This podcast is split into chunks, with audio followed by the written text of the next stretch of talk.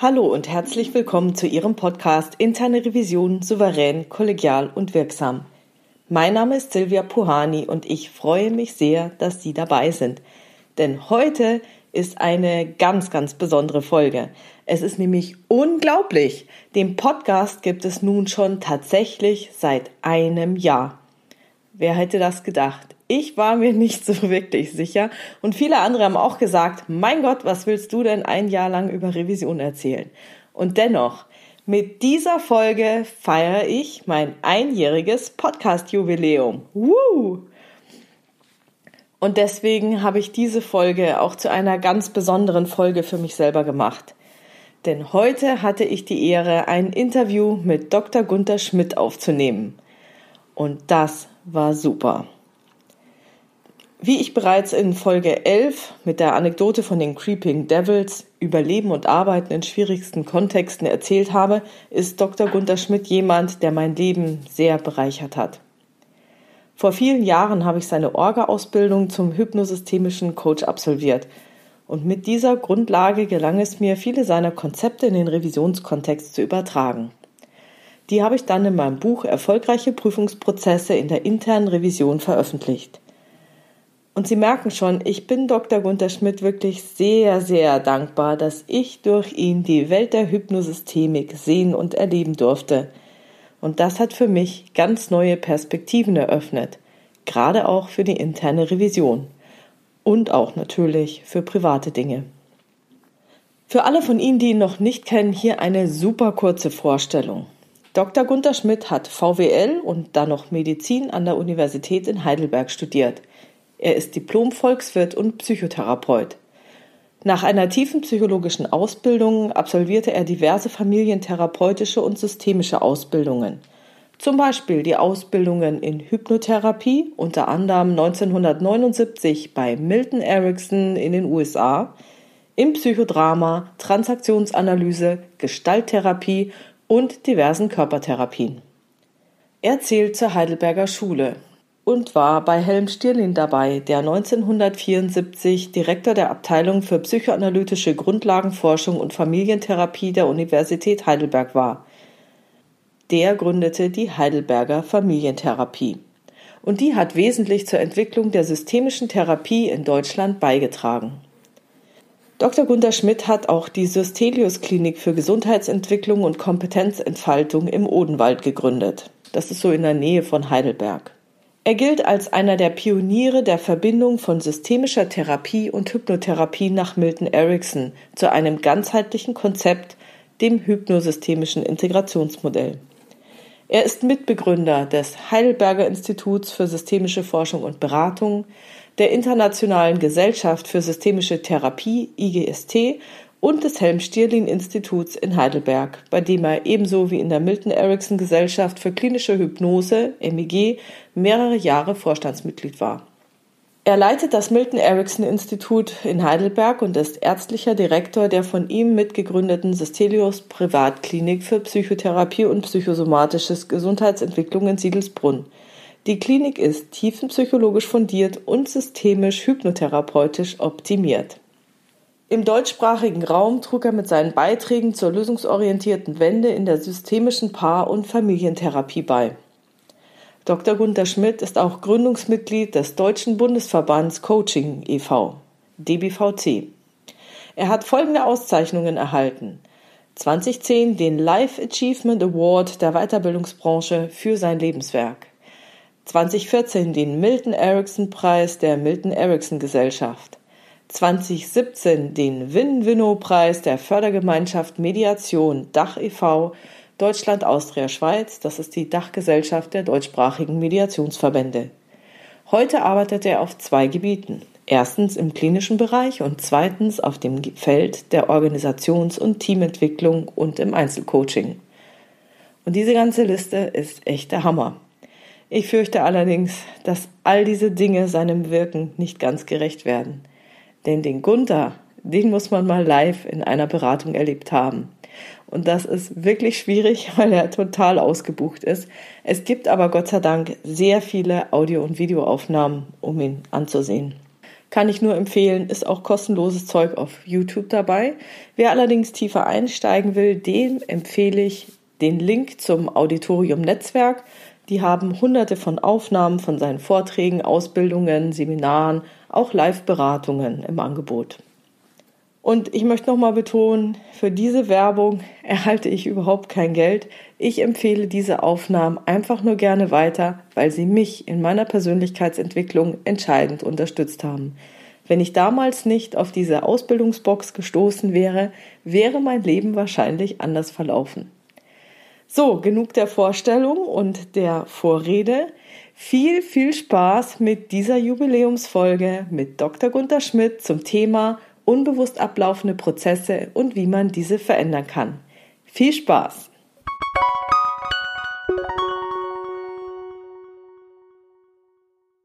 Hallo Gunther, schön, dass es geklappt hat mit dem Interview. Ich freue mich total.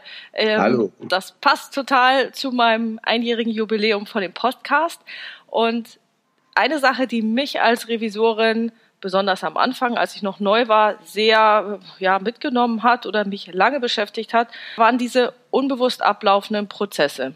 Und da ist es mir so passiert, dass ich als Revisorin was geprüft habe und dann in eine Besprechung mit jemandem gegangen bin. Und dann hatte ich mir vorher genau vorgenommen, was ich sage, wie ich sage, wie ich das dann rüberbringe. Und dann war ich in dieser Besprechung und es lief von meiner Seite aus anders, als ich dachte. Also ich habe mich nicht so verhalten, wie ich es mir vorgenommen hatte.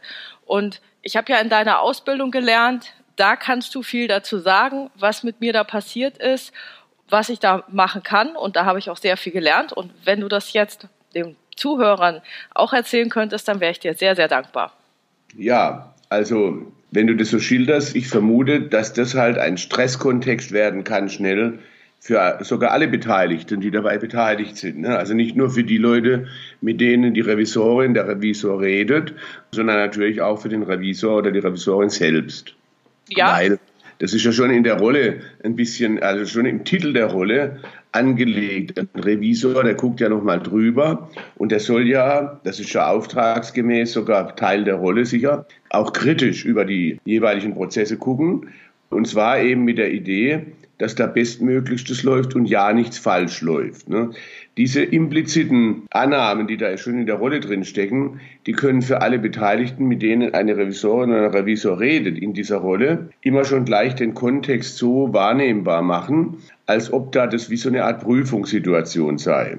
Und äh, dann verhalten sich die Leute halt, weil man das hat, das hat man halt gelernt im Laufe seines Lebens, vom Kindergarten in der Schule ohnehin, später auch noch aufwärts wie sich Menschen in Prüfungssituationen verhalten.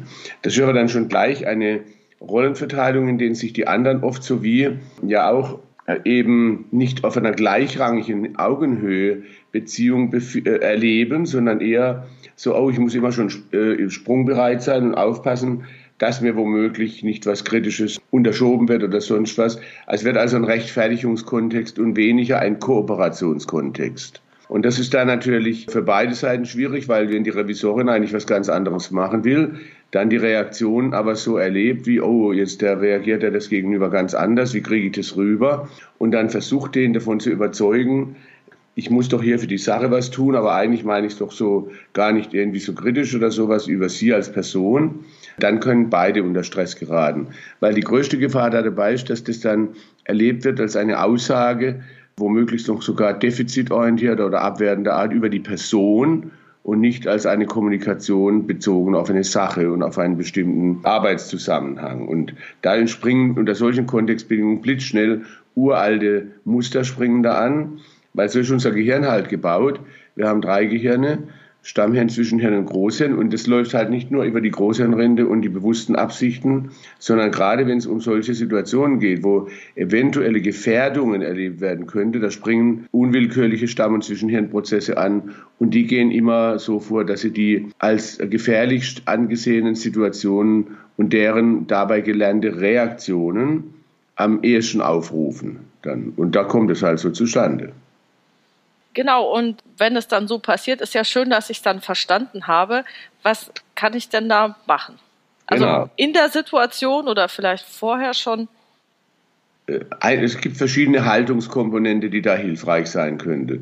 Äh, der Stress bei der Revisorin oder Revisor, der kommt typischerweise, wenn wir jetzt mal mit ihr anfangen, vor allen Dingen auch aus der eigenen Erwartungshaltung, was man da erreichen sollte und wann das Gespräch gelungen wäre. Und typischerweise, weil man ja den anderen erreichen will, in der Rolle auch erreichen sollte irgendwie, könnte dann als wichtiges Erfolgskriterium des Gesprächs kommen, ich muss den anderen von meiner Sicht überzeugen. Der muss sozusagen in diese Richtung das übernehmen. Damit aber macht sich jemand in der Rolle des Revisors schon abhängig von der Reaktion des anderen und kann damit nicht mehr so in sich ruhig gelassen so bezogen auf die Sache und auf seine inhaltlichen Kommunikationen sein, wie wenn er da eine andere Haltung einnimmt. Also wäre es schon gut, dass man eine andere Erfolgsmesslatte sozusagen aufbaut, nämlich in die Richtung, ich tue mein Bestes und zwar immer in meiner Rolle für das, was fürs Unternehmenswohl ich als Aufgabe habe. Also, dass man innerlich sich schon praktisch vorstellt, so, ich habe gar nicht nur den Gegenüber, sondern in meiner inneren Vorstellung zwischen uns, wie so eine Dreiecksbetrachtung, da bin ich, da ist das Gegenüber und da ist meine Aufgabe fürs Unternehmenswohl. Die kann man sich symbolisch sogar vorstellen, wie was weiß ich, ein Leuchtturm oder sonst irgendwas, was man eben neben sich stellt oder neben den Gegenüber oder sowas, damit man daraufhin immer seine Aufmerksamkeit ausrichtet, weil Erleben hat immer viel mit Aufmerksamkeitsausrichtung zu tun. Das wäre der erste Punkt. Der zweite Punkt wäre, dass man sich halt äh, klar überlegt, was man eigentlich inhaltlich sagen will und wofür, was das gewünschte Ergebnis sei. Und es geht also auch bei der ganzen Kommunikation, sagen wir, man hat was Kritisches anzumerken. Das kritische Anmerken ist ja nur ein Mittel zum Zweck. Um das geht es eigentlich gar nicht aus meiner Sicht, sondern darum, über das Mittel des kritischen Anmerkens gemeinsam eine Kooperation hinzukriegen, die dem Unternehmenswohl am meisten dient. Also ist das eigentlich nur ein Mittel zum Zweck. Und deswegen sollte man sich klar machen, aha, was will ich denn erreichen? Für welches gewünschte Ergebnis will ich denn alle meine Kommunikation machen? Und wie kann ich das eben immer als Kommunikation für dieses gewünschte Ergebnis, damit der Sinn dieser Kommunikation reinkommt, wie kann ich das dafür immer klar kommunizieren? Und welche Anmerkungen, eventuell sogar kritische im Sinne, das und das ist noch nicht da, für dieses gewünschte Ergebnis kann ich denn da machen? Wenn ich die inhaltliche Klarheit habe, dann sollte ich aber mir, und zwar bevor ich da reingehe, das kann man auch zu Hause für sich sozusagen im Trockenkurs oder sowas selbst eigentlich aufbauen, übend. Weil je mehr man das übt, immer mal wieder, desto mehr hat man es nachher griffbereit. Das ist wie bei anderen Sachen auch. Übung ist da sehr wichtig. Und da sollte man sich dann hineinversetzen in eine bestimmte Haltung. Und diese Haltung, die übrigens meistens gar nicht neu lernen, zu, zu lernen ist, sondern die man schon in irgendeinem Kontext, es muss ja nicht im Revisorenkontext sein, schon mal hatte, in der man gut im Lot ist innerlich, sozusagen guten Stand hat, quasi ein Gefühl eines gestärkten Rückens und dann mit einem Erleben von Schutz und Sicherheit. Und das kann man sich aber aufbauen, wobei man sich zum Beispiel dann auch aufbauen kann, eine Vorstellung, hey, ich bin in einem geschützten Raum, so, indem ich sozusagen ganz ruhig bei mir bleiben kann und dann mit dem Blick auf das, wofür ich jetzt hier kommunizieren will, das alles sagen kann so. Und zwar nicht als Aussage über die Person da drüben, sondern über das, wie ich es sehe in meiner Rolle. Immer mit dem Beton in meiner Rolle. So, in der Form. Und diese Haltung, die kann man richtig üben. Am besten modelliert man die körperlich weil Körperhaltung und geistliche Haltung ist nicht voneinander zu trennen. Das ist im, Kör im Organismus so. Aber das kann jeder für sich und der eigene Körper weiß es immer ganz genau. Gut im Lot, wie bin ich da, wie atme ich vor allen Dingen, das ist sehr wichtig dabei, die Atmung. Das vergessen die meisten Leute ganz. Das ist aber entscheidend. Die Atmung, wie ist meine Kopfhaltung, auch meine Gestik, die immer wieder dem dient, ich achte darauf, ich richte meine ganze Aufmerksamkeit darauf aus, was will ich sagen, wofür will ich es sagen, so. Und das mit einer Haltung, die verbunden ist auch mit, hey, ich gehe davon aus, der andere, der sieht es halt, wie er sieht, und er macht es nach bestem Wissen und Gewissen aus seiner Sicht. Also auch so eine Art, wenn man so will, wohlmeinende Vorannahme über die Haltung des anderen. Mhm. Weil das ist auch ganz wichtig, Weil wenn man so da geht, oh, äh, der ist vielleicht nur in der Abwehr und der will ja vielleicht gar nicht oder so, dann ist man gleich angespannt. Und es geht eigentlich gar nicht darum, sondern nur, dass man achtungsvoll das Anliegen kommuniziert. Und diese Haltung, wie gesagt, die kann man so aufbauen. Und ich habe das x-mal auch in Beratungen so äh, empfohlen und habe damit nur gute Rückmeldungen, gute Erfahrungen. Wenn man dann auch noch für sich sozusagen wie eine kleine innere bildliche Vorstellung von dem, wofür man kommuniziert. Das Unternehmenswohl oder die ganzen Sachen, dass man sich das wie ein Bild auch nochmal innerlich aufbaut und sozusagen neben den Gesprächspartner in seiner inneren Vorstellung irgendwie hin platziert. Damit man nicht nur auf den guckt, sondern immer in so ein bisschen Dreieck blickt da innerlich geistig. Ne? Das muss ja von außen gar niemand sehen, weil dadurch kommt man, äh, ist man geschützter davor, in so eine Art Saugwirkung zu kommen, wenn zum Beispiel, ja nein, das ist aber nicht so, doch, das ist so, bum bum, und dann geht so los und eskaliert sich. Hat man diesen etwas erweiterten Blick, ist man dafür mehr geschützt. So. So, ne? ich, ich, glaube, dass dieses Thema, wie kann ich denn dieses Anliegen achtungsvoll kommunizieren, dass das an sich auch schon eine sehr große Herausforderung ist. Also ja. welche Worte wähle ich, mit welchem Tonfall sage ich was, ist es eher so, so ein Angriff oder Sie haben, sollte man natürlich dann nicht sagen, sondern im Interesse der Sache. Und da vielleicht auch nochmal, kannst du dazu auch nochmal ein bisschen was sagen, weil ich glaube, gerade das, diese Wortwahl und wie kommuniziere ich etwas, ohne dass es als Angriff rüberkommt, genau. das würde mich auch noch sehr interessieren. Also jede Kommunikation, die beim anderen so ankommen könnte als Aussage über sich als ganze Person, birgt immer die Gefahr, dass der damit in so eine Art Defensivreaktion kommt, selbst wenn er es gar nicht will, weil das springt einfach an. Das wissen wir heute aus der Hirnforschung, aus allen möglichen Forschungen, sogenannte Polyvagaltheorie und so weiter, muss ich jetzt nicht vertiefen. Dass aber unter solchen Umständen, wenn jemand sich als Person in Frage gestellt fühlt, selbst wenn er ganz andere bewusste Absichten hat, dann springt in seinem autonomen Nervensystem eine Reaktion an, die kann man eigentlich erstmal gar nicht vermeiden. Die geht in Richtung entweder Rückzug oder Erstarrung oder natürlich absolute Gegenwehr. Und dann geht es eben nicht mehr um die Sache in der Kommunikation. Und dann wird es sehr schwieriger, den Aspekt der Kooperation. Wir kooperieren doch hier für eine gemeinsame Sache, für ein höheres gemeinsames Ziel. Und diese Botschaft muss immer rein. Das, was wir hier machen, ist ein Gespräch für ein gemeinsames höheres Ziel. Das wiederum geht leichter, wenn ich nicht in Du Botschaften rede, also Sie machen oder so, sondern ich gehe davon aus, so wie ich auch, dass Sie hier mit Ihrem Team oder was weiß ich nach bestem Wissen und Gewissen das gemacht haben. In meiner Rolle habe ich das und das jetzt aber festgestellt. In meiner Rolle habe ich das und das. Also als Sichtweisen des Revisors, aber als Sichtweisen, die er in seiner Rolle zu vertreten hat und von der er auch nicht einfach abrücken kann. Also das so, ne? Das ist praktisch eine rollenspezifische Begegnung der Kooperation für eine gemeinsame höhere Sache ist. Dadurch wird der Schutz der Persönlichkeit als Erfahrung mehr gewährleistet von vornherein und der Fokus auch auf, wir kooperieren gemeinsam für etwas gebracht. Wir sozusagen bemühen uns gemeinsam das bestmöglichste Ergebnis, wofür ich sie auch brauche. Also das wäre auch ganz gut, dass der Revisor praktisch dann auch schon signalisiert für dieses gemeinsame höhere Ergebnis, da brauche ich ja Sie auch. Ne? Der hat ja eine Rolle, aber letztlich muss es die andere Seite auch umsetzen. Irgendwie so. Und äh, insofern ist das in dieser Hinsicht wichtig. Also praktisch auch die Vorannahme, der andere macht das nach bestem Wissen und Gewissen aus seinem Verständnis, um dann so eine Haltung der Neugier zu kriegen, na, wie sieht denn der das dann? Möglicherweise wie ich, aber vielleicht auch ganz anders. Wenn er es anders sieht, dann nicht sofort, nee, nee, Sie sehen das falsch, sondern, ah, spannend Sie sehen das ganz anders, aber ich in meiner Rolle sehe es halt so und kann davon nicht abrücken. Was veranlasst Sie denn so und so dazu? Und wie kommen wir jetzt dazu, dass wir diese Sichtweisen im Dienste des Unternehmens in bestmöglichster Weise zusammenkriegen? Das wäre so die Haltung, die ich da empfehlen würde. Das, dazu würde ich gerne noch mal ergänzen. Also ich habe da sehr gute Erfahrungen. Ich habe das natürlich ausprobiert und umgesetzt, vollkommen klar.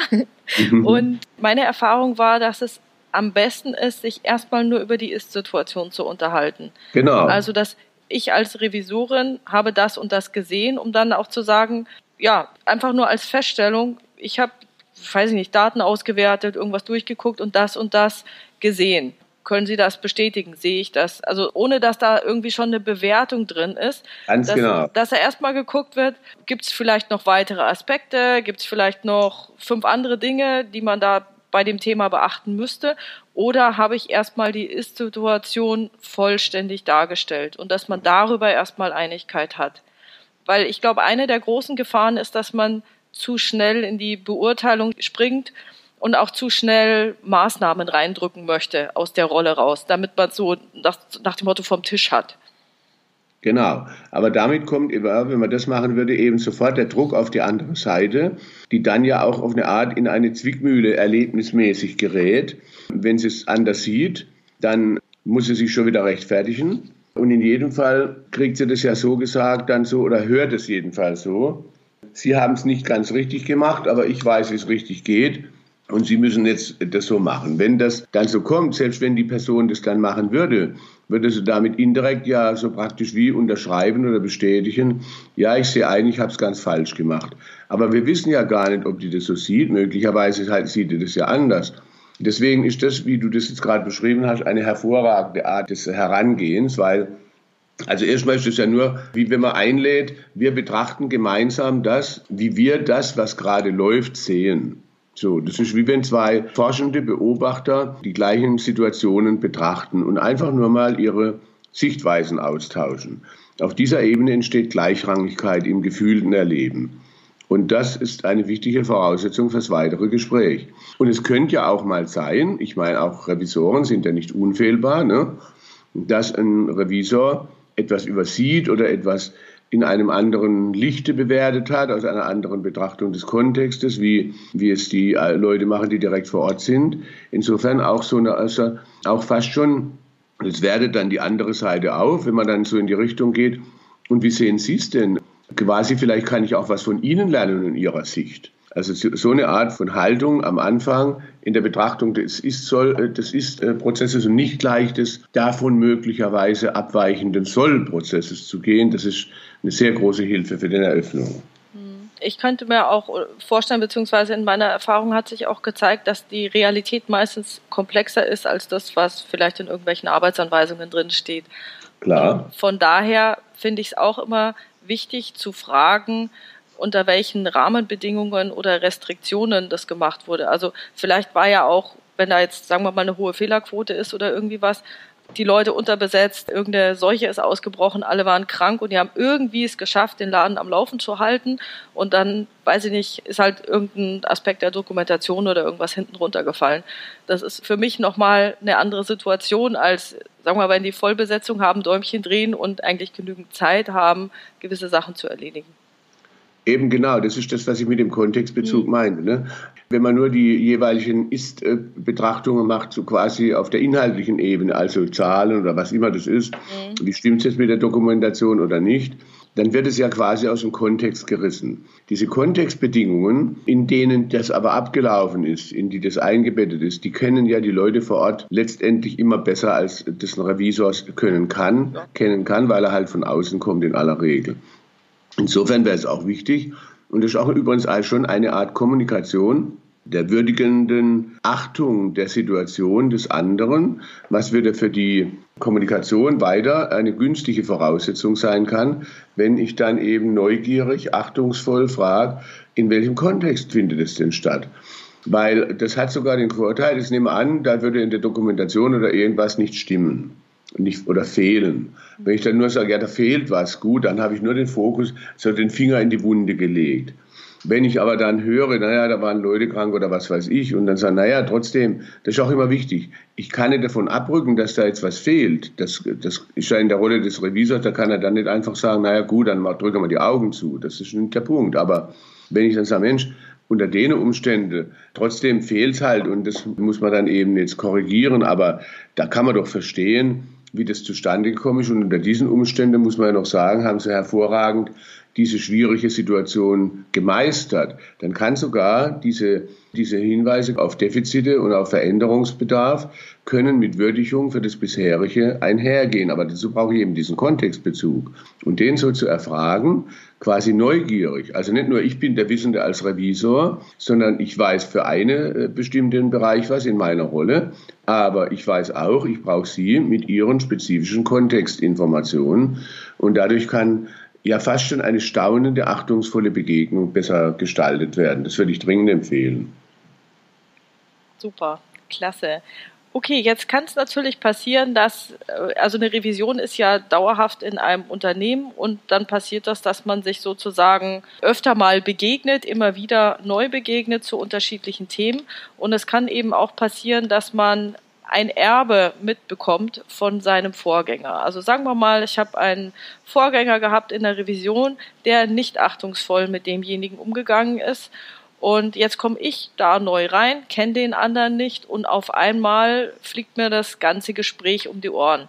Hast du da Tipps, wie man, wenn man sozusagen in eine, so eine verfahrene Situation reinkommt, aussteigen kann und sozusagen nochmal einen Reset-Button eher gedrückt bekommt und nochmal neu anfangen kann und eine Chance bekommt. Ja. Mhm.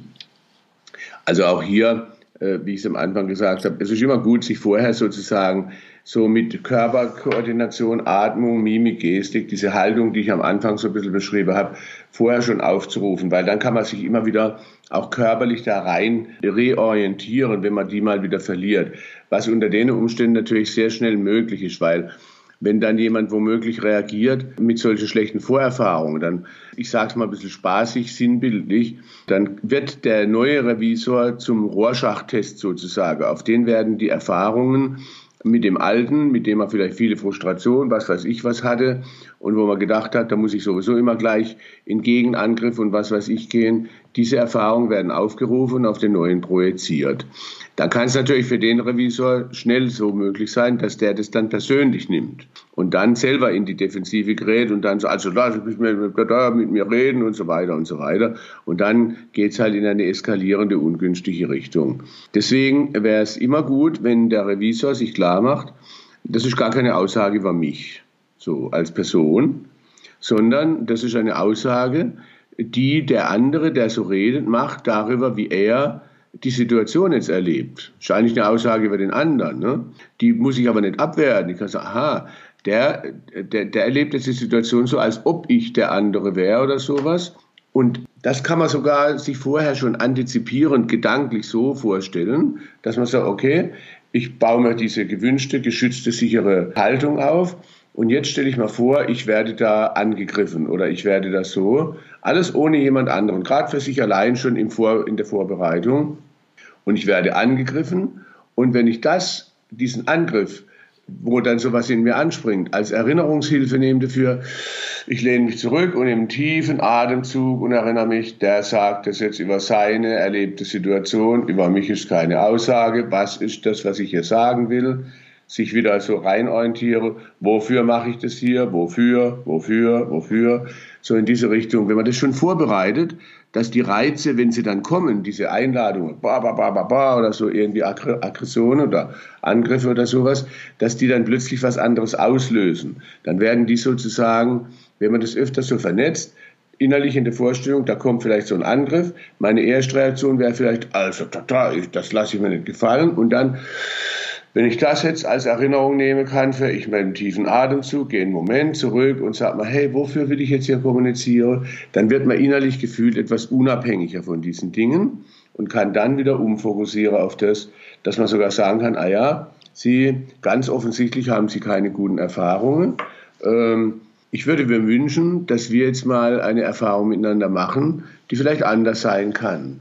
Und äh, wären Sie denn daran interessiert, so also eher einladend mit Fragen, wären Sie daran interessiert. Ich würde mir das wünschen, dass wir jetzt mal eine andere Art der Betrachtung des Kooperierens miteinander ausprobieren. Und äh, da könnte ich auch vorstellen, wenn Sie da erstmal skeptisch sind oder kritisch, das macht doch gar nichts, dann testen wir doch gemeinsam, ob es eine andere Möglichkeit gibt der Zusammenarbeit. Weil ich erlebe mich jetzt gerade so, als ob ich ja verwechselt werde mit jemand. Und das würde ich mir wünschen, wenn ich da eine Chance hätte, mit ihnen was Neues aufzubauen. Irgendwie so in diese Richtung. Immer wieder in Ich-Botschaften, das, was ich brauche. Ich bin für diese Art von Anliegen hier in meiner Rolle, aber ich möchte Sie so sehen in Ihren wertvollen Beiträgen und mich genauso gesehen fühlen. So in die Richtung.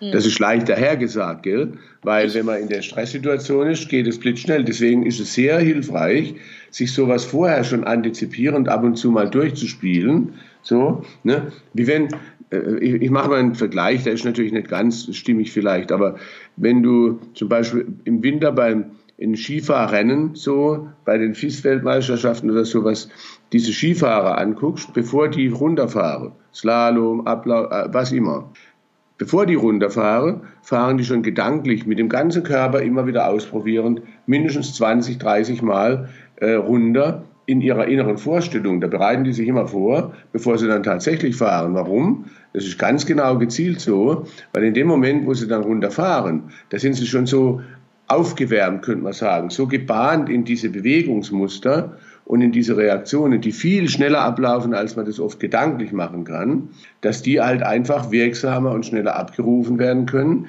wenn man vorher so eine Art Probephase hatte. Das gilt für jede Situation, nicht nur beim Skifahren und das wäre hier auch dann ganz gut. Hm. Jetzt kann es bei dem Gespräch ja auch so sein, dass man relativ viele Einwände erhält. Also man geht, rückt ja als Revisor trotzdem nicht davon ab und sagt, das und das ist trotzdem noch, sagen wir mal, auszubessern. Dass dann kommt, ja, aber, ja, aber, ja, aber und dann sehr, sehr viele Einwände kommen. Keine Ahnung, keine Ressourcen, kein Geld, keine Leute, ähm, sowas halt. Und du hast ja so ein, so ein schönes Bild mal erzählt aus dem Wilden Westen mit der Postkutsche. Vielleicht könntest du das nochmal erzählen, weil ich das so schön plastisch finde, wie, wie du das immer erzählst, wie man grundsätzlich mit Einwänden umgehen soll, wenn sie denn mal passieren. Ich erzähle das gleich, aber ich will was vorschalten. So, ne, wenn, wenn so eine Situation ist, der Revisor, der hat bestimmte Dinge festgestellt, dem sind bestimmte Dinge aufgefallen, die verändert werden sollten, damit er seiner Aufgabe in seiner Rolle, ich betone immer wieder diese Kombination, für seine Aufgabe in seiner Rolle, um der gerecht zu werden, müsste er darauf bestehen und immer wieder darauf hinweisen. Das ist erstmal die Situation. Jetzt sagt der andere, ja, aber, ja, aber und so weiter und so. Dadurch gerät eigentlich, wenn der Revisor jetzt gerade achtungsvoll reagieren will und auf Kooperationsprozesse ausgerichtet bleiben will, gerät er in eine Zwickmühle. Weil der andere sagt ja dann praktisch indirekt oder manchmal sogar direkt, ja, äh, Sie sehen es falsch oder Sie sehen es zwar richtig, aber es geht trotzdem nicht.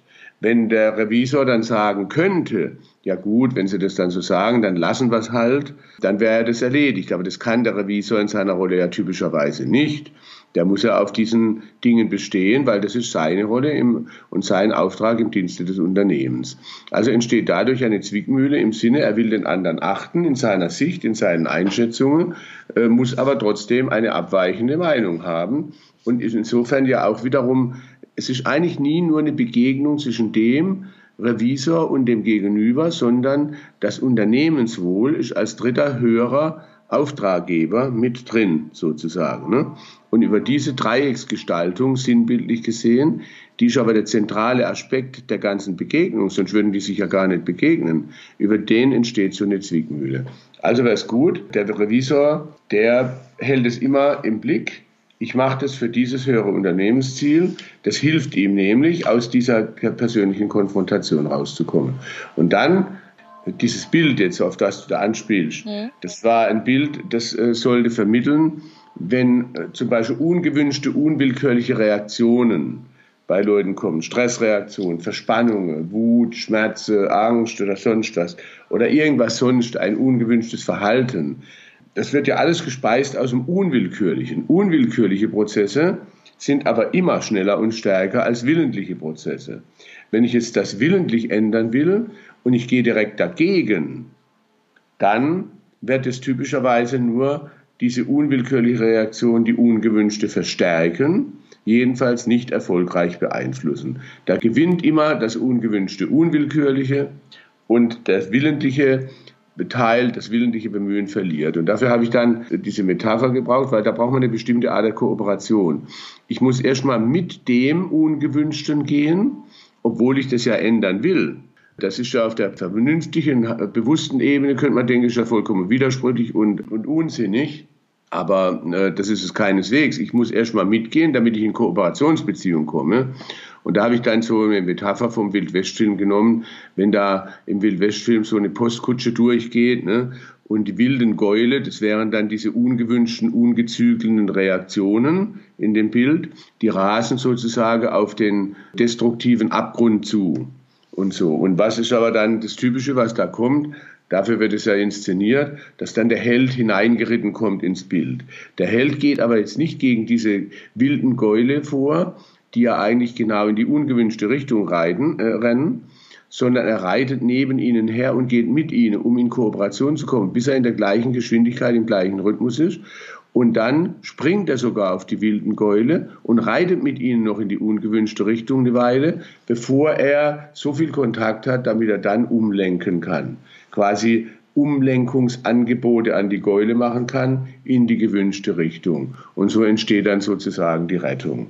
Wenn man das jetzt überträgt, dann würde das jetzt ja auch so heißen. Ne? Der Revisor sagt dann vielleicht, ja, schauen Sie, in meiner Rolle habe ich jetzt die und die Dinge gesehen, wo ich für meine Aufgabe des Unternehmenswohl halt darauf bestehen muss, dass das in diese Richtung geändert wird oder, oder irgendwie ergänzt wird oder so. Und dann kommt ja, aber, ja, aber, ja, aber.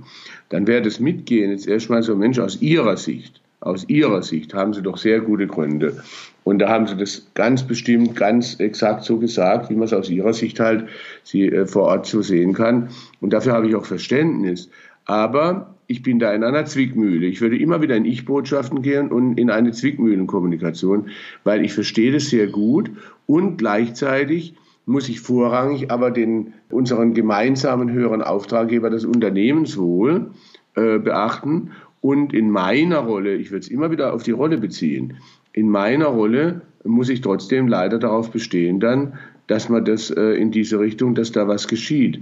Aber das ist doch eine echte Zwickmühle, weil Sie haben ja aus Ihrer Sicht gute Gründe für diese Einwände und ja, aber. Und einerseits verstehe ich die auch und gleichzeitig muss ich aber halt darauf bestehen. So, ich respektiere auch, wenn Sie das frustriert und wenn Sie das, also dem nichts auszureden, sondern im Gegenteil ihn zu respektieren und zu würdigen in seiner Reaktion und während ich sie aber da respektiere und würdige, muss ich trotzdem darauf bestehen. So, und dann, wie kann ich sie denn unterstützen, äh, äh, dass in diese Richtung was geschieht? Also so diese Art der Kommunikation, die nimmt erstmal achtungsvoll die Reaktion des anderen entgegen, gleichzeitig aber mit dieser Metakommunikation bezogen auf Rolle und Aufgabe macht sie verständlich, ich werde und kann davor nicht abrücken, weil, aber das ist nicht, weil ich böswillig oder stur oder sonst was bin, sondern weil ich korrekt und sauber meine Aufgabe erfüllen will. Dann wird praktisch aus der persönlichen, aus dem Aufeinanderprallen zweier Personen eine Art Begegnung für was Drittes Höheres und damit wird es aus dieser persönlichen Kränkung herausgenommen äh, und außerdem merkt dann der andere auch, auf Dauer macht es gar keinen Sinn immer damit, weil der, rückt, der Revisor rückt davon nicht ab. Er geht aber auch nicht auf diese Ebene, Sie sehen das falsch. Weil das ist genau das, was die Eskalation bringt. Wenn er auf die Ebene geht, aus Ihrer Sicht, in Ihrer Rolle hier, sehen Sie das bestimmt ganz richtig, nur ich bin in einer anderen Rolle mit einer anderen Aufgabe und kann darauf nicht verzichten. Punkt. So kommt am ehesten eine konstruktive Situation zustande. Gerade wenn auch noch die Frustration des anderen gewürdigt wird dabei. Und wenn natürlich jetzt auf dieses, wie kann ich Sie dabei, äh, dabei unterstützen, dass das und das dann passiert, falls dann natürlich so Sachen kommen, ja, lassen Sie es weg oder machen Sie es doch selbst, dann weiterhin hart bleiben und sagen, ist nicht meine Aufgabe. Ja, also ich würde ja. noch einen Schritt weiter gehen. Ich würde sagen, Mensch, ist das nicht, ist das nicht verständlich, dass Sie so reagieren? Ha klar, also würde ich doch an Ihrer Stelle genauso tun. Mhm. Und ach Gott, ich kann sie so gut verstehen. Das ist, am liebsten würde ich ja nur mit meinem emotionalen Verständnis für sie mitgehen. Allerdings in meiner Rolle, für meine Aufgaben, leider kann ich darauf nicht verzichten. Also, dass, dass man das sogar da wieder mitgeht, emotional verstehend, aber glasklar an seiner eigenen Rolle und bezogen auf die Aufgabe. Dann wird allmählich deutlich, das wird nicht immer sofort passieren, aber irgendwann wird deutlich, bei der anderen Seite, es macht gar keinen Sinn auf dieser Ebene, weil diese andere Art der Kommunikation, naja, dann machen Sie es doch oder dann Sie es doch weg, das sind ja Lösungsversuche, so würde ich das nennen, um der Situation, wie die andere Seite es sieht, äh, zu dienen. Aber wenn du das als Revisor machen könntest, dann hättest du ja diese Kommunikation gar nicht. Du kannst nicht auf diese Aufgabe verzichten, sonst machst du deinen Job schlecht und dann kriegst du die Schwierigkeiten. Ne? Und insofern äh, immer mit dem Blick auf, ich mache das aus Verantwortlichkeit für das größere Ganze. Und da werden Sie sicher Verständnis haben, dass ich nicht verantwortungslos handeln will aus meiner Sicht. Das würde ich übrigens auch immer reinbringen. Nicht so ist es objektiv, da ist immer die Gefahr, weil da gibt es ja immer, nein, da sehen Sie falsch oder sonst was und so. Und dann geht es in Richtung fundamentalistischer Diskussion, das wird endlos. Das würde ich nicht machen. In meiner Rolle, mit meiner Sicht in dieser Rolle nach bestem Wissen und Gewissen, so ist meine Position und davon rücke ich nicht ab. Da, Wenn dann das Kritische kommt, vielleicht noch eine Ergänzung, dann gibt es ja, also wo Veränderungsbedarf vom Revisor gefordert werden sollte oder muss, da kann man natürlich auch wieder äh, so kommunizieren, dass man äh, entweder, dass man wahrgenommen wird, man legt nur den Finger in die Wunde des Defizits, das ist dann emotional ungünstig, aber man kann ja auch typischerweise viele Aspekte finden, wo man im Revisionsvorgang sicher auch gesehen hat, da und da und da lief es schon sehr gut, da und da haben die das prima gemacht und so weiter. Ne? Also würde ich immer das auch in die Kombination, äh, als Kombination mit in die Kommunikation reinnehmen. Schauen Sie, hier und hier haben wir noch Veränderungsbedarf. Da sind wir noch nicht sozusagen beim Niveau, was wir hier brauchen, damit dieser äh, Aufgabe gerecht wird. Aber hier und hier und hier und hier, da habe ich ja als Revisor schon gesehen, Mensch, da ist das ja wunderbar gelaufen, da haben sie das toll gemacht und das toll gemacht. Was für mich klar macht, hier bei Ihnen, bei Ihnen selbst und bei Ihrem Team, da liegt das ganze Potenzial schon da, dass das, was man dort so erfolgreich angewendet hat, auch hier anwendbar wird, sodass man auch da was machen kann bei dem, was noch zu machen ist. Also dass es immer in Verbindung kommt mit Würdigung und Wertschätzung für schon prima Erbrachtes, und daraus dann wieder so der Brückenschlag gemacht wird auf das, was man noch braucht, so in der Art, dann wird die Forderung mit einer Anerkennung verbunden und das ist typischerweise hilfreicher. Ich würde gerne noch mal was dazu ergänzen, weil du ja gesagt hast, man soll sagen aus meiner Sicht und nicht objektiv. Also die Ist-Situation, wie sie sich darstellt, die sollte selbstverständlich sehr, sehr objektiv sein. Deswegen fragt man ja den anderen, habe ich alles dabei beachtet und so genau. weiter, dass die Ist-Situation, also die Zahlen, Daten, Fakten sehr objektiv auf dem Tisch liegen.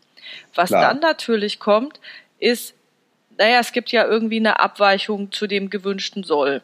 Und dieses gewünschte Soll ist meistens ja nicht so glasklar zu packen. Also was weiß ich, wir sollen wirtschaftlich sein, ja. Das ist irgendwie, ja, irgendwie bisschen effizienter werden oder irgendwie sowas. Das ist ja nicht so hammerhart in Zahlen, Daten, Fakten meistens äh, festzulegen oder besserer Umgang miteinander oder keine Ahnung. Es gibt ja sehr, sehr viele Themen. Und deswegen glaube ich, ist bei diesem Thema, was ist denn jetzt die geeignete Maßnahme, da gibt es eben sehr viele Kontexte, wo es nicht eine objektiv einzige Maßnahme gibt. Also was weiß ich, zwei Leute müssen unterschreiben, einer fehlt, alles klar, der zweite muss unterschreiben. Da ist nichts zu rütteln. Aber es gibt eben viele andere Kontexte und viele andere Dinge. Da ist nicht so klar, was denn zu tun ist. Und manchmal ist mhm. ja auch interessant zu wissen, aus welchen Gründen oder welche Zusammenhänge und Wechselwirkungen am Spiel waren, dass es eben zu dieser Abweichung kam. Und da kann sich die Maßnahme oder die Idee, was denn dann das Gewünschte wäre und was da am besten zu tun ist, deutlich verändern. Und gerade da ist es wichtig, dass man dann eben aus der eigenen Sicht spricht, damit man dann auch die Sicht des anderen erfährt.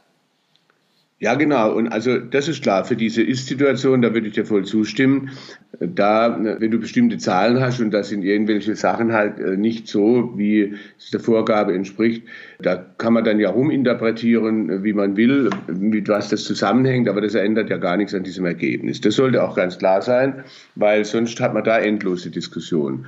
Aber dieser, dieser Sollprozess, der angestrebte Sollprozess, da fände ich es optimal, wenn das so quasi in ein Gespräch einmündet, weil da würde ich dir eben auch zustimmen, das ist ja nicht so objektiv ganz exakt wie zu sagen, wie bei einer Maschine zu machen, sondern das sind ja Menschen, die das umsetzen in Kontexte und so weiter und mit bestimmten Möglichkeiten, die sie haben und so. Und da geht es dann eigentlich um ein gemeinsames Entwickeln einer Lösungsvorstellung, einer Lösungskooperation. Und da braucht man ja die andere Seite auch wieder. Und da würde ich dann das günstig finden, wenn man dann zum Beispiel erstmal so, ja, man kann zwei Wege gehen. Ich persönlich bevorzuge den einen, aber ich sage mal zwei, dass man den anderen fragt, wie sehen Sie das denn, wie man vorgehen könnte, damit man dann dem Soll so entsprechen könnte, das wir anzustreben haben, äh, und dann die eigene Sicht reinbringt oder mit der eigenen Ansicht anfängt, also ich würde deswegen davon ausgehen in meiner Rolle, dass man das so und so und so und so machen müsste oder das und das erreichen müsste. Wie sehen Sie das dann? Ich persönlich bevorzuge die zweite Variante, erstmal mit der eigenen Position anzufangen, aber gleich sofort das mit einer Frage zu verbinden. Ne? Weil wenn ich das so rum mache, ist meine Erfahrung, dass dann der andere weiß, wo ich stehe und dass das ein bisschen mehr für Sicherheit sorgen kann auf der anderen Seite.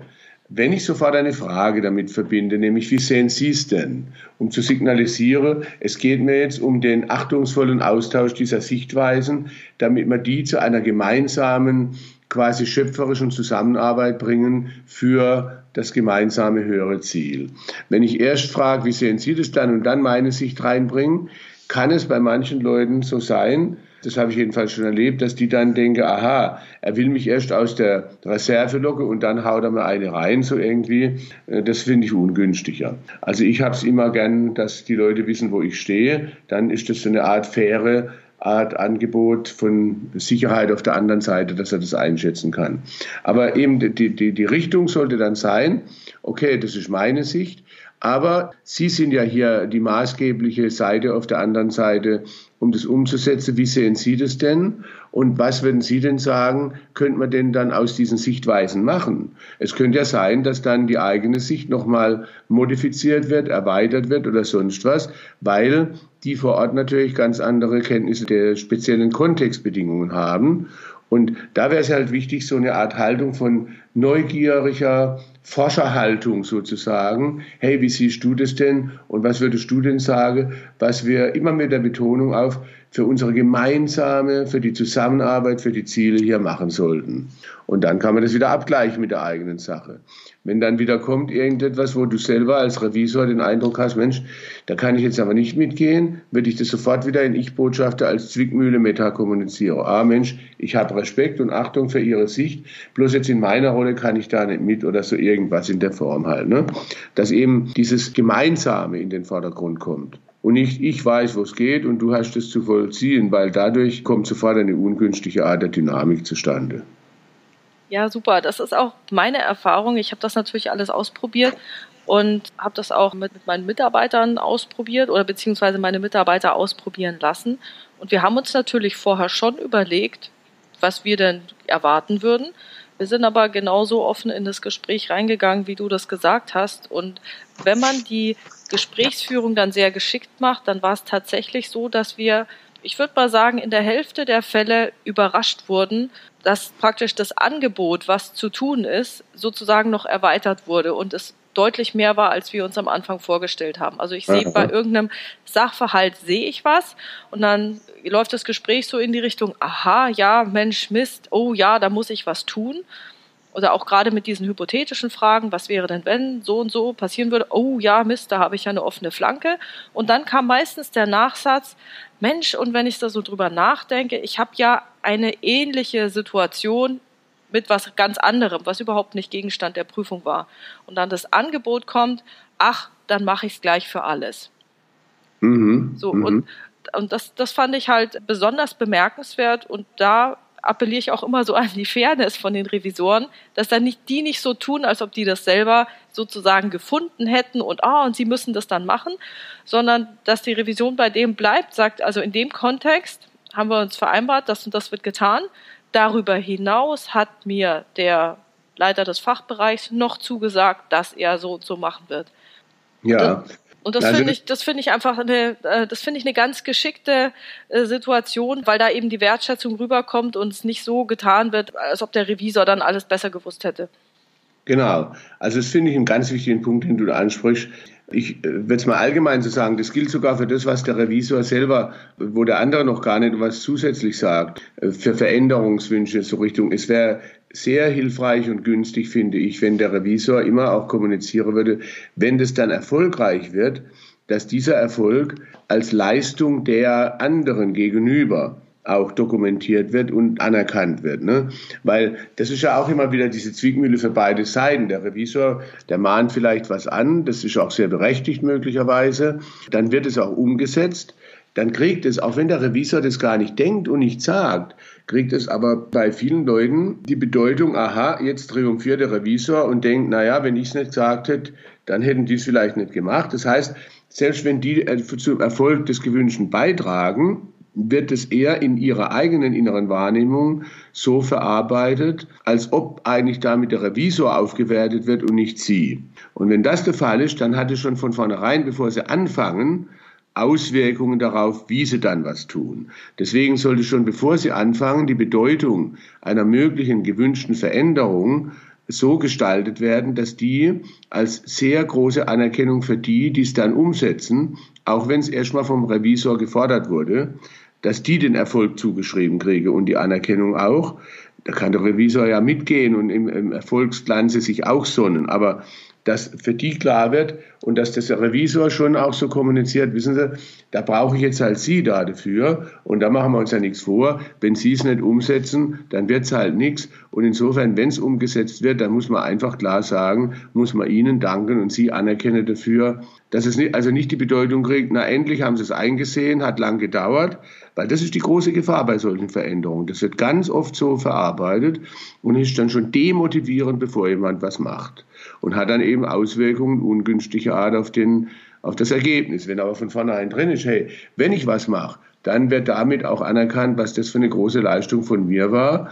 Und so, das hat eine andere Motivationswirkung. Und das sollte der Revisor von vornherein schon mit signalisieren, ne? so in der Form. Ich würde da gerne noch mal was ergänzen zu dem ganzen Thema. Da brauche ich Sie dafür. Ich weiß, dass die Theorie in der Revision immer davon, von der Objektivität und der Rationalität ausgeht und immer sagt, ja, das muss so sein und diese rationale Unternehmensführung und dann ist alles klar und so muss es gemacht werden. In der Realität habe ich eben festgestellt, so rational reagieren die Leute gar nicht. Und im Unternehmenskontext geht es nicht so rational zu, sondern da ist, da sind viele andere Aspekte und Interessenslagen und Machtverhältnisse, die da eben auch noch reinkommen. Und deswegen ist, auch wenn die Theorie in der Revision sagt, ja, es ist, muss objektiv so sein und alle verhalten sich rational, meiner Erfahrung nach ist es nicht so. Und ich denke, jeder Revisor, der mal Follow-up gemacht hat, von Maßnahmen, die er dem anderen reingedrückt hat, wird festgestellt haben, die haben vielleicht für die Revision und damit das Thema endlich weg ist, irgendeinen Report erstellt oder irgendwas gemacht. Und kaum hat die Revision das abgehakt, haben sie das Ding auch sofort wieder eingestellt. Also die Nachhaltigkeit der Umsetzung ist bei reingedrückten Maßnahmen meiner Erfahrung nach sehr, sehr gering. Und bei allem, wo man eben in den Dialog geht und sagt, da, also sinnbildlich, ich brauche Sie dafür, ohne Sie wird das nichts, alles das, was der andere sich selber so äh, auf die Fahne geschrieben hat, das ist dann tatsächlich nachhaltig, erfolgreich und führt zu einer nachhaltigen Veränderung. Und aus dem Grund glaube ich auch, dass man tatsächlich diese Kommunikation, da brauche ich Sie dafür, auch sagen kann, weil es in der Realität tatsächlich so der Fall ist.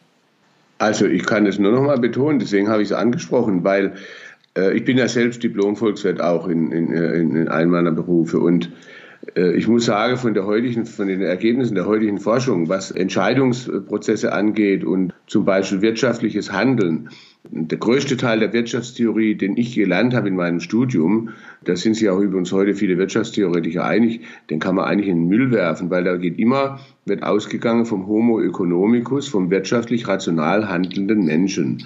Die ganze Fairnessforschung und viele andere Forschungsbereiche in dieser Richtung die sich ja allmählich jetzt auch wieder auf die Ergebnisse der Hirnforschung beziehen, zeigen ganz klar, Menschen handeln nicht wirtschaftlich rational nur. Man kann ja glücklich sein, wenn sie ab und zu ein bisschen wirtschaftlich rational handeln. Aber wann handeln sie eher wirtschaftlich rational? Wenn die Beziehungsebene stimmt. Weil so eben Menschen sind Beziehungswesen und das lässt sich durch nichts aus. Wenn, wenn das Roboter wären, wäre das anders, aber Gott sei Dank sind wir das nicht. Und ne, es gibt ja zum Beispiel Forschungsergebnisse im Bereich der Fairnessforschung, wo zum Beispiel dann so in so Experimenten Leuten äh, gesagt wird, da werden zwei Leute gegenübergesetzt und einer kriegt das Angebot, passen Sie auf, Sie kriegen 20 Euro. Aber wenn Sie die 20 nehmen, kriegt der andere gegenüber 100. Wenn Sie nichts nehmen, kriegt der andere auch nichts wirtschaftlich rational wäre, wenn dann der die 20 nimmt. Weil egal, ob der andere 100 kriegt, hat er immerhin 20.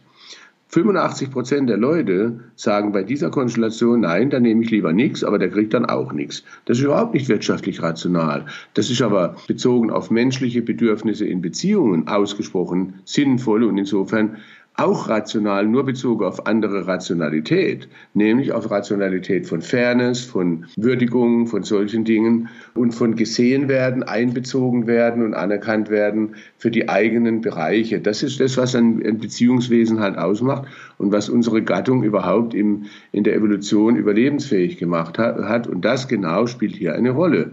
Und deswegen geht es eben nicht nur, natürlich geht es auch um Sachliches, ist doch ganz klar, und das ist auch die Rolle aber das Sachliche wird transportiert auf der Beziehungsebene. Und diese Beziehungsebene, die muss ganz klar in diese Richtung gehen, dass der andere in seinem Beitrag gewürdigt wird, weil sonst fühlt er sich nur als ausgenutzter Handlanger von jemand anderem, der im Erfolg strahlt. Das wäre dann so, wie wenn er 10 Euro kriegt und der andere kriegt 110. Und dann ist die Motivationslage, lieber mache ich nichts, selbst wenn es mir schadet, aber der andere kriegt auch nichts. Und da muss die Bedeutung eine andere werden. Und deswegen eben, wir brauchen sie. Es ist ja faktisch auch so. Es ist ja gar nichts Erfundenes.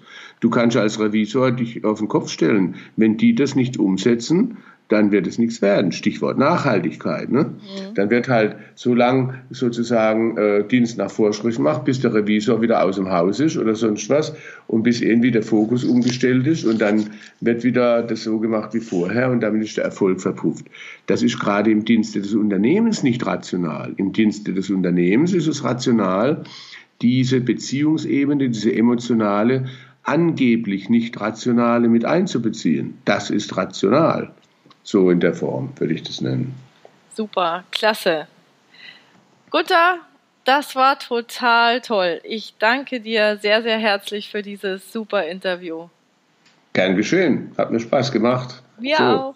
Und ich möchte dir sagen, das äh, habe ich dir schon mal sagen wollen, ich weiß nicht, ob ich das schon mal gesagt habe, dass du diese Überlegungen in den Bereich der Revision gebracht hast, das ist ja nun überhaupt nicht selbstverständlich, weil da wird man ja völlig anders sozialisiert. Ich halte das für enorm verdienstvoll, dass du dieses für alle Menschen so zentral relevante Denken, was alle Forschungen in der Hirnforschung und in allen diesen Forschungsergebnissen der modernen äh, Entwicklung klar zeigen, dass du das da in diese Arbeit reinbringst, weil die wissenschaftlichen Erkenntnisse ist alles recht und schön umgesetzt in der Praxis des Alltags, da wird es erst relevant. Und da trägst du, finde ich, mit deiner Arbeit einen ganz wichtigen Beitrag für diesen Bereich bei. Und da kann man dir danken. Das will ich dir auch mal sagen. Oh, danke, Gunther. Das geht runter wie Öl. ich finde, es ist berechtigt. Danke, danke, danke. Ja, es ist noch viel zu tun. Ich glaube, der Weg ist noch weit. Und eines der Themen, weswegen ich das auch so herausfordernd finde, ist, dass natürlich die Historie der Revision aus der ja, Buchhaltung und Steuerprüfung kommt.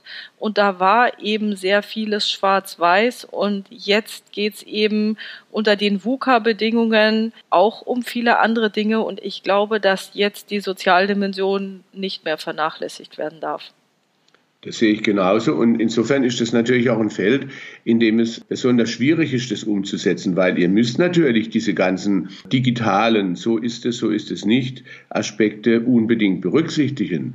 Das ist aber nur vermeintlich ein Gegensatz zu dieser anderen, wenn man so will, mehr Soft-Skill-Welt, weil beides zusammen macht erst sozusagen die Musik.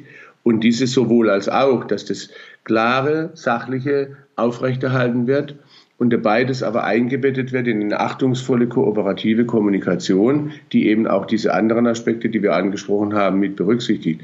Das ist die eigentliche Leistung und da ja, das stimmt, es gibt viel zu tun. Da würde ich draus schließen, es gibt viel zu tun. Packen wir es an. genau, das machen wir. Okay. Ich danke dir. Also, tschüss. Tschüss.